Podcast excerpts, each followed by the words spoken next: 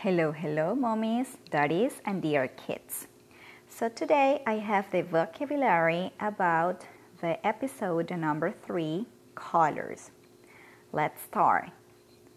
Yellow, golden, light skin, orange, red, dark red, pink, fuchsia, lilac, purple, turquoise, light blue, dark blue, lime green, mint green, green, dark green, caramel, chocolate, silver, gray, black, white.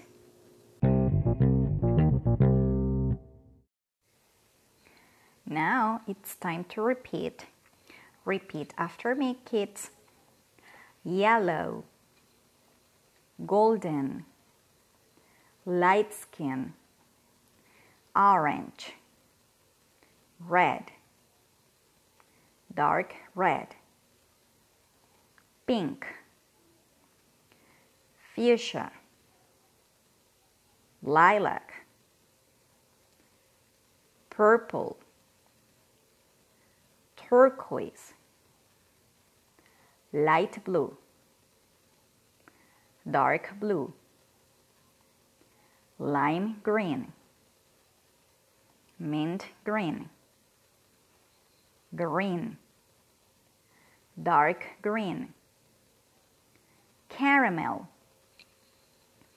chocolate, silver,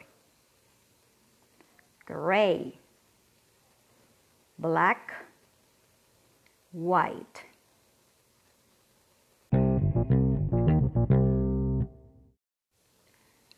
To practice the colors, we can make questions like this. What color is it? It's yellow. What color is it? It's golden. What color is it? It's light skin. What color is it? It's orange. What color is it? It's red. What color is it? It's dark red. What color is it? It's pink. What color is it? It's fuchsia. What color is it? It's lilac. What color is it?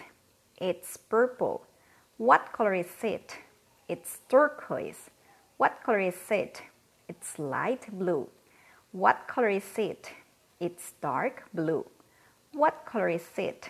It's lime green. What color is it? It's mint green. What color is it? It's green. What color is it? It's dark green. What color is it? It's caramel. What color is it? It's chocolate. What color is it? It's silver. What color is it? It's gray.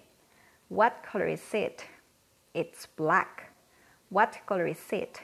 It's white.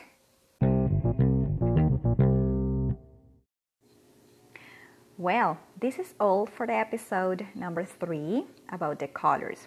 See you the next class, guys. Bye bye.